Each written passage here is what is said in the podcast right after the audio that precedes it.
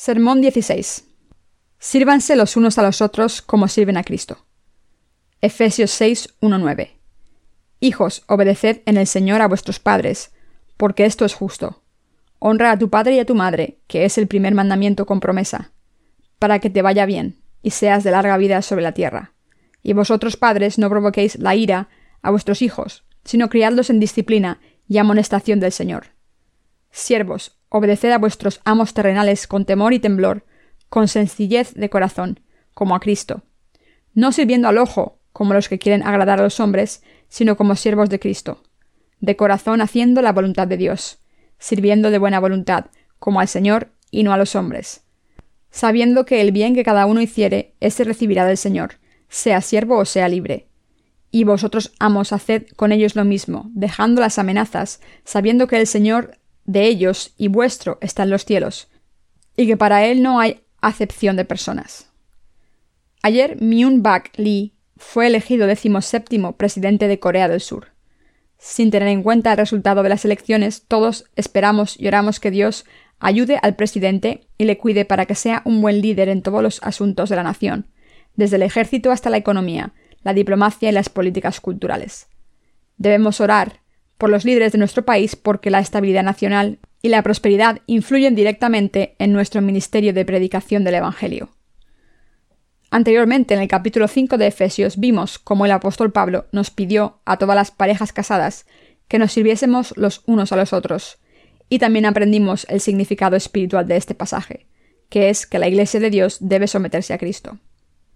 El pasaje de las Escrituras de hoy es Efesios 6, 1-9, y Pablo dijo en los versículos 1-3, Hijos, obedeced en el Señor a vuestros padres, porque esto es justo.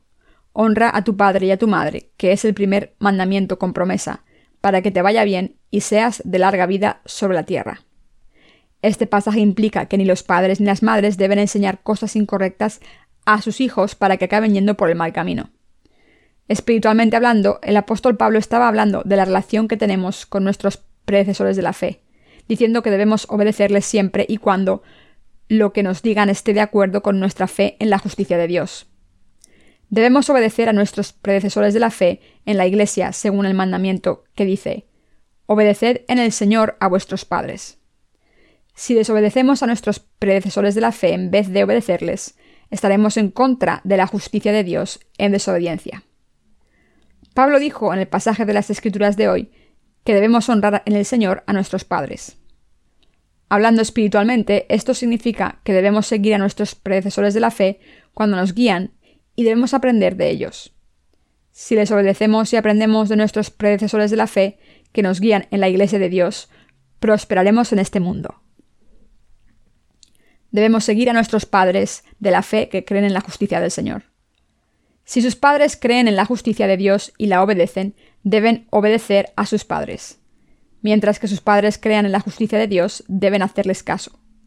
Así que si sus padres son justos, ustedes deben creer que la voluntad de Dios es que les obedezcan y les hagan caso, y por eso deben hacerlo.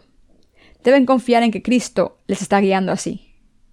El Señor dijo que entonces florecerán en este mundo y que se encargará de todo lo demás. No hay padre espiritual que quiera que un hijo suyo se pierda. La realidad es que todos los padres espirituales guían a sus hijos para que prosperen, sin embargo, los padres que no han nacido de nuevo no pueden dar un buen consejo espiritual a los hijos de Dios. Por eso, aunque se preocupen mucho de la prosperidad material de sus hijos, en los asuntos espirituales los llevan hacia la destrucción. Por eso el apóstol Pablo nos dijo que obedeciésemos a nuestros padres en el Señor. Esto significa que la obediencia a nuestros padres depende de si ellos tienen la misma fe en la justicia de Dios que nosotros tenemos.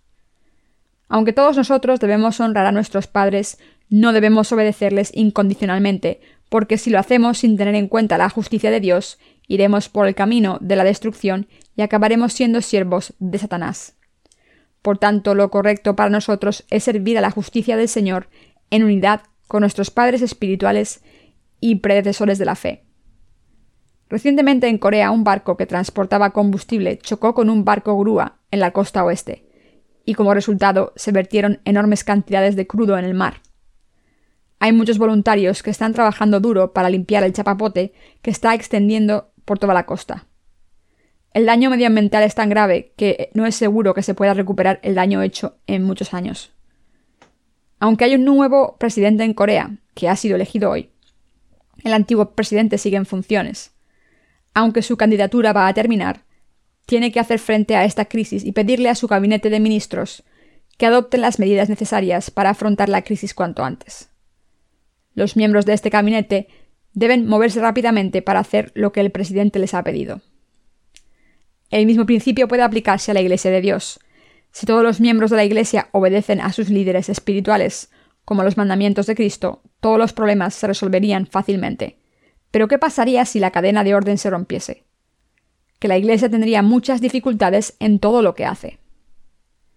Todos los que vivimos en la Iglesia de Dios somos los soldados de Cristo. Cuando miran a los predecesores de la fe, deben ver sus puntos fuertes espirituales, aunque no tengan mucho por lo que ser admirados en términos carnales. Es muy importante ver la parte buena de los predecesores de la fe y soportar sus debilidades con el amor de Cristo. Mientras que los líderes de la Iglesia sean gente de Cristo y les den instrucciones para servir al Evangelio del agua y el Espíritu, deben obedecer sus instrucciones como si viniesen del Señor. Es su propia bendición obedecer a los predecesores de la fe como si obedeciesen a Cristo. Esto es lo correcto. Sin embargo, el problema es que hay pocas personas que piensen así y vivan por fe. No hay muchos santos que traten a sus predecesores de la fe como sus líderes espirituales. La mayoría piensa en ellos en términos carnales en vez de espirituales y los tratan como al resto de la gente. Cuando trato con ustedes no puedo ser mal educado porque les trato como siervos de Dios. Es cierto que a veces les regaño y les llevo en la dirección correcta, aunque esto hiera sus sentimientos y les duela en el corazón, pero lo hago por la obra de Dios para guiarles por el buen camino pero no tengo ningún rencor personal por ustedes, ni ningún deseo de hacer que sus vidas sean más fáciles. Es simplemente impensable, para mí, intentar dominarles o manipularles. Para el predecesor de fe, su tarea es alimentar a los que tienen una fe joven para que sirvan a la justicia del Señor. Esto es lo correcto para todos los líderes de la Iglesia. Ahora estamos predicando el Evangelio del agua y el Espíritu por todo el mundo. Hasta hace poco la gente que visitaba nuestra página web solo podía pedir dos libros la primera vez, y si quería pedir más libros tenía que registrarse para ser colaboradores. Pero ahora hemos decidido quitar esta restricción y permitir que todos los visitantes con una dirección válida pidan todos los libros que quieren. Mucha gente de todo el mundo ha creído en el Evangelio del agua y el Espíritu después de leer nuestros libros. Ahora estamos proporcionando espacios en Internet para los colaboradores de todo el mundo, para que puedan tener su página personal y compartan hermandad espiritual con otros colaboradores en línea. Estos blogs permiten que nuestros colaboradores escriban sus testimonios de salvación, sus confesiones de fe en el Evangelio del agua y el Espíritu, sus reseñas sobre nuestros libros o lo que tengan en su mente para compartir bendiciones con los demás. Así nuestros colaboradores podrán compartir hermandad con los demás en línea a través de sus blogs. Como nuestros colaboradores creen en el Evangelio del agua y el Espíritu y están sirviéndolos con nosotros, debemos amarles. Debemos tratarles bien, con respeto y honor, como trataríamos a Cristo, y nunca debemos ser maleducados con ellos. Es muy importante que nos demos cuenta de la palabra de Dios, que debemos respetar y amar a todos los que tienen nuestra fe y están sirviendo al Evangelio con nosotros, y debemos comportarnos como tales. Por supuesto, a veces me encuentro regañando a mis hermanos ministros que trabajan conmigo para predicar el Evangelio, pero hago esto cuando van por el mal camino, y lo que intentan hacer no es beneficioso para el Evangelio. Aunque a veces parezca demasiado mandón, lo hago porque hay mucho trabajo que hacer para predicar el Evangelio del agua y el Espíritu por todo el mundo, y tengo que ser el líder adecuado para guiar nuestro ministerio del Evangelio. Por eso tengo que centrarme de vez en cuando y aparentar que les estoy dando órdenes obstinadamente. Sin embargo, el problema es que algunos miembros, aunque entiendan el razonamiento que hay detrás de mis instrucciones, se niegan a seguirlas porque son demasiado escépticos y no creen que puedan alcanzar los objetivos que les he marcado. Es cierto que de las muchas cosas que hace la Iglesia para servir al Evangelio, algunos planes no funcionan, Incluso un líder puede cometer errores, pero todos podemos aprender de estos intentos y errores y hacer ajustes para conseguir nuestros objetivos. Aunque esto sea duro, la obra de Dios se cumplirá al final, es decir, el Evangelio del agua y el Espíritu será predicado vigorosamente si todos nos unimos en esta tarea común para predicar el verdadero Evangelio por todo el mundo. No provoquen a ira a sus hijos. Para entender lo que quiero decir con esto, pasemos a Efesios 6:4. Y vosotros padres no provoquéis a ira a vuestros hijos, sino criadlos en disciplina y amonestación del Señor. Si son líderes de la Iglesia, pueden dar instrucciones para hacer la obra de Dios, pero cuando sus seguidores no entienden estas instrucciones, deben enseñarles con la palabra del Señor. El apóstol Pablo dijo aquí que educar a sus hijos espirituales en la disciplina y amonestación del Señor es hacer la voluntad del Señor. Así que es muy importante enseñar a sus hijos espirituales y nutrirlos para que sepan qué deben hacer para cumplir la voluntad del Señor y cómo hacerlo. Como líderes deben hacer lo mejor que sepan para explicar a sus hijos espirituales por qué deben obedecer las decisiones que ustedes han tomado, y deben pedirles humildemente que sigan sus instrucciones, aunque no las entiendan de momento. Como seguidores, por otro lado, deben obedecer las instrucciones de sus predecesores de la fe y las deben considerar como instrucciones de Cristo. La parte más difícil es que, como todo el mundo tiene emociones, a veces un líder puede dejar que sus emociones o sentimientos nublen su juicio y puede llevarlos por el mal camino. Pero recuerden que nuestro Señor nos avisó que no debemos dejar que nuestras emociones se pongan en nuestro camino. Dios nos dijo que no provocásemos a sus hijos a la ira. Esto significa que aunque los líderes de la Iglesia hacen que sus hijos espirituales trabajen duro por la obra de Dios, no deben pedirle nada que no sea hacer la obra de Dios y pagar sus frustraciones con ellos por razones personales. La Biblia dice claramente que todo predecesor de la fe debe criar a sus hijos espirituales en la disciplina y la amonestación del Señor. Los hijos espirituales, a su vez, deben obedecer a sus líderes como obedecen a Cristo, como dice la Biblia.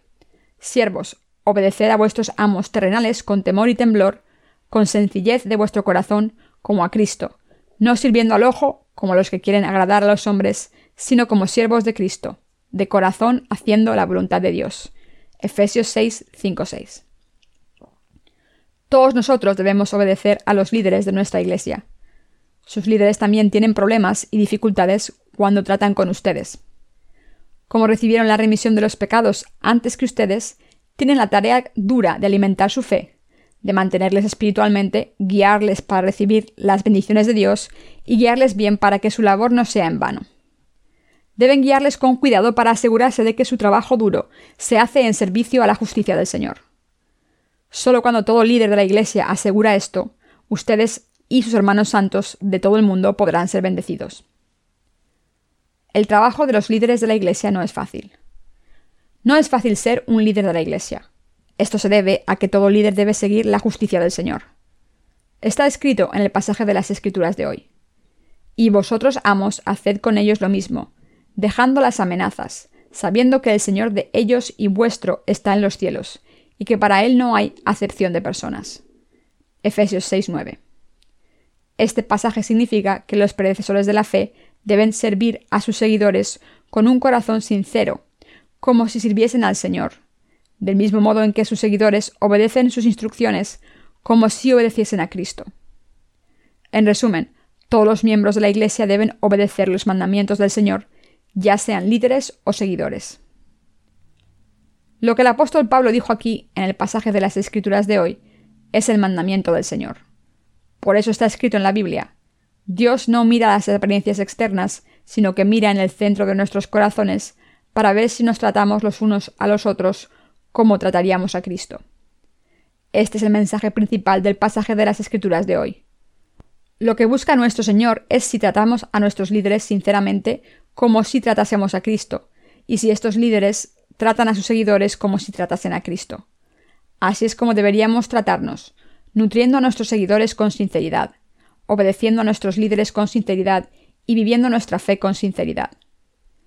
Es bastante difícil para vuestros líderes portarse como deben ante ustedes. Algunos de ustedes a veces piensan, bueno, como el reverendo John es nuestro líder, no tiene nadie que le regañe, así que ¿acaso no está mejor que todos nosotros? Pero yo no soy diferente. Yo también tengo mis problemas y dificultades. A sus ojos puede parecer que solo doy órdenes, pero en realidad, cuando les pido que hagan una tarea, tengo que considerar los diferentes problemas y discutir el tema con otros colaboradores antes de tomar una decisión final. Como su líder, tengo que considerarlo todo antes de tomar una decisión. Cuando les pido que hagan algo, lo hago después de haber sopesado todas las opciones y de haberlas evaluado con mucho cuidado. Así que les pido que se den cuenta de esto y sirvan a sus líderes y a sus seguidores como servirían a Cristo, confiando en la justicia de Dios. Esto es lo que todos debemos hacer. Solo entonces podemos estar unidos, servir al Señor con lealtad y trabajar juntos para tener éxito en nuestra tarea del Evangelio. Si dejamos que la Iglesia se venga abajo y obramos sin respetar a nuestros predecesores de la fe o sin amar a nuestros seguidores, nuestra labor será en vano. Estamos sembrando setas shiitake en nuestro centro de discípulos en Inge, y como esta es la primera vez que los sembramos, hemos cometido muchos errores. Pero ahora que tenemos suficiente experiencia, nuestra habilidad para sembrar setas ha aumentado considerablemente, así que hemos comido muchas setas últimamente. Cuando decidí sembrar setas shiitake no pensaba que requerían tantos cuidados, y pensaba que salían nuevas setas después de cosecharlos, pero me enteré de que no era así. Para poder cosechar setas shiitake de manera constante, el tronco donde se cultivan tiene que descansar durante una semana después de una cosecha. No conozco todos los detalles técnicos de por qué se tiene que hacer esto, pero se ve que este es un paso necesario para que crezcan otras setas. Aparte de las setas, también sembramos otras verduras en el centro de los discípulos de Inge. Solíamos tener una granja grande en el pasado, pero ahora la hemos reducido en tamaño pero todavía es lo suficientemente grande como para producir verduras que den para todos los ministros de nuestras iglesias hermanas cuando nos reunimos en el centro de Inge. Esta producción agrícola es muy valiosa para nosotros. Las verduras no cuestan mucho dinero. Nuestros ministros pueden comprarlas en cualquier tienda por poco dinero. Con 10 dólares se puede comprar una bolsa entera de verduras. Así que puede que piensen por qué es tan importante darles media bolsa de verduras a nuestros ministros pero esta producción es muy importante para mí porque la he cultivado con mis propias manos. Aunque nuestra cosecha no sea tan grande como para compartirla en abundancia, seguimos compartiendo lo que cosechamos con todas las iglesias hermanas en Corea. Por supuesto, algunas de las iglesias cerca del centro de entrenamiento de discípulos de Inje, como la iglesia de Chuncheon o la de Sokcho, reciben una parte mayor porque están cerca del centro. Como estas iglesias tienen muchos trabajadores, sus partes tienen que ser lógicamente mayores. Pero aún así hacemos lo que podemos para darles verduras a todas las iglesias. La granja del centro de Inge es muy querida por nosotros, no a consecuencia de las ganancias materiales que pudiésemos sacar de ella, sino porque nos permite compartir productos agrícolas que hemos cultivado con nuestras propias manos. Lo que importa es compartir. Aunque nuestra cosecha de setas shiitake sigue siendo relativamente pequeña, todos nuestros santos en todas las iglesias han disfrutado de ella por lo menos una vez. Como hemos cultivado estas setas con todo nuestro amor y devoción, son muy importantes para nosotros. Personalmente amo todos los productos que hemos cultivado en la granja de Inge. Por supuesto, el centro de entrenamiento de discípulos de Inge no es solo una granja, sino que se utiliza frecuentemente como centro de reuniones para nuestros ministros y santos de todo el país. Nuestros ministros necesitan un lugar donde poder reunirse de vez en cuando, ya sea por motivos de trabajo o para descansar. Algunos de ustedes pueden pensar que podríamos reunirnos en la iglesia de Chuncheon en vez de en el centro de entrenamiento de discípulos. De hecho, podríamos utilizar la iglesia de Chuncheon como centro de reuniones a veces. Pero esta iglesia no puede acomodar a todos los siervos que vienen de todas las iglesias de Corea a la vez. Esto era posible en el pasado, pero ahora ya no, debido al número creciente de miembros. Necesitamos un lugar que sea lo suficientemente grande como para acomodar todas nuestras necesidades. Por ejemplo, necesitamos un campo de fútbol para relajar nuestros cuerpos y nuestras mentes del estrés acumulado mientras servimos al Evangelio del agua y el Espíritu. Por eso me gusta el centro de entrenamiento de Inge. Es un lugar donde todos podemos reunirnos y compartir sus instalaciones. Un lugar construido con nuestras contribuciones colectivas. Así que para mí este centro es muy importante y querido. Algunos ministros no piensan que el centro de Inge sea tan importante. No ven el motivo por el que invertir en el centro y se preguntan a quién le beneficia. Pero la respuesta es obvia. Construimos el centro para nosotros mismos. Entonces pueden decir que solo van dos veces al año, pero sin importar cuántas veces se reúnan nuestros santos y los siervos de Dios en Inge, lo construimos para que todos tuviesen la oportunidad de relajarse y descansar. Para mí es muy importante reunirnos de esta manera. Cuando la gente viene al centro de Inge, ya sean ministros o nuevos miembros que hayan venido a escuchar el Evangelio por primera vez, ¿no son todos nuestra familia? Digamos que los miembros de nuestra familia vinieran aquí a escuchar el Evangelio del agua y el Espíritu, pero que tuvimos que dar la clase sobre el Evangelio en una chabola porque no teníamos un edificio en condiciones. ¿Quién iría allí a escuchar el Evangelio del agua y el Espíritu?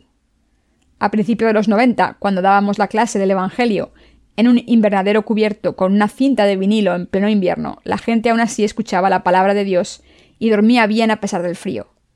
Pero hoy en día nadie vendría. Así que necesitamos buenas instalaciones en el centro de entrenamiento de discípulos de Inge para dar un buen servicio a la gente.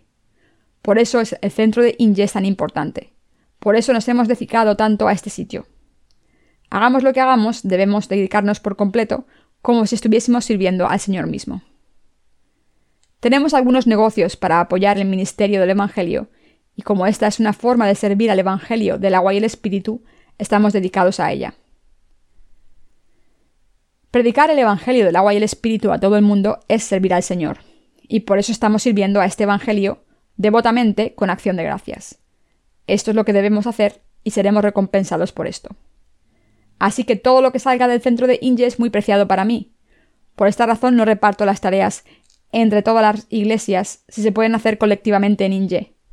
Todas las iglesias hermanas podrían cultivar productos agrícolas fácilmente, pero no lo hacemos. Cuando nos reunimos y plantamos la semilla juntos en un solo corazón y recogemos lo sembrado juntos, podemos apreciar el producto de nuestro trabajo.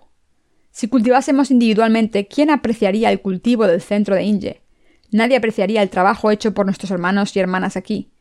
Y si pensásemos de esta manera, tendríamos que darles otro trabajo a los trabajadores de Inge, cerrar el centro y utilizarlo solo una o dos veces al año. Por eso el centro de entrenamiento de discípulos de Inge es tan preciado, y por eso disfruto de todo lo que se hace en este centro. Así que no tengo ninguna intención de cambiar el centro por el bien de todos. Podemos hacerlo todo en unidad en este centro, aunque algunas cosas se pudieran hacer individualmente. Por ejemplo, estamos criando conejos en el centro de Inge. A los niños les encantan los conejos. Así que si se les dieran algunos conejos a nuestros ministros con hijos, sus hijos estarían muy contentos. Estarían tan contentos que querrían tenerlos en sus habitaciones. Pero estos conejos no son mascotas, aunque eso sería bonito. Están siendo criados en el centro de Inge para compartirlos con nuestros ministros que sirven Evangelio en cada iglesia hermana de nuestro país. ¿No debería haber algo que hacer en el centro de Inge? ¿No sería bueno que criásemos más animales en este centro y los compartiésemos con nuestros ministros? Así que hagamos lo que hagamos. Debemos dedicar nuestros corazones en unidad a la Iglesia. Ya comamos o bebamos en tiempos de gozo y sufrimiento, debemos hacerlo todo por la gloria de Dios. Esto es lo que debemos hacer. Esto es lo que el apóstol Pablo nos está enseñando en Efesios 6. Si son seguidores, deben obedecer a los líderes de su iglesia como obedecen a Cristo, confiando en Dios. Si son líderes, deben guiar a sus seguidores en humildad para que su fe crezca y estén más benditos en cuerpo y alma. Así es como todos los santos en la Iglesia deberían tratarse. Solo cuando hacemos esto, la Iglesia puede crecer como el cuerpo de Cristo. Esto es lo que el apóstol Pablo está intentando enseñarlos en los capítulos 5 y 6 de Efesios, al utilizar la relación entre mujeres y maridos, padres e hijos, esclavos y siervos, como ilustración para todo el mundo en la Iglesia así que debemos creer en esta enseñanza de la palabra y seguirla. Debemos mirar atrás y examinarnos, para ver si hemos sido maleducados con nuestros seguidores y si hemos herido sus sentimientos de manera que no puedan vivir con fe. Todo líder de la Iglesia tiene el deber de nutrir a sus seguidores con las enseñanzas correctas de la palabra y de tratarles con amor. Como líderes deben hacer saber a sus seguidores que les aman de todo corazón y ayudarles a darse cuenta de que la única razón por la que les regañan es porque sus espíritus morirían si los dejasen solos. Asimismo, como seguidores deben obedecer a sus predecesores de la fe con ganas. Se beneficiarán de esto y la voluntad del Señor se cumplirá. ¿Qué ocurriría si un líder de una iglesia se impusiese demasiado sobre sus seguidores? Algunos hermanos y hermanas consideran que soy difícil de tratar. Supongo que me tienen miedo. Pero no hay nada que temer. Si me tienen miedo, ¿cómo van a seguirme como líder? Deben confiar y tener fe en sus líderes, aunque a veces parezcan demasiado autoritarios. Ellos les aman de todo corazón, intentan hacer lo mejor que pueden para entenderles, oran sin cesar por ustedes y trabajan noche y día para guiarles por el buen camino para que su trabajo no sea en vano. Así que deben confiar en los líderes de su iglesia, aunque no comprendan sus instrucciones al principio. Solo cuando obedecen a sus líderes espirituales pueden hacer la obra de Dios. Espero y oro porque Dios nos convierta en santos que pueden confiar.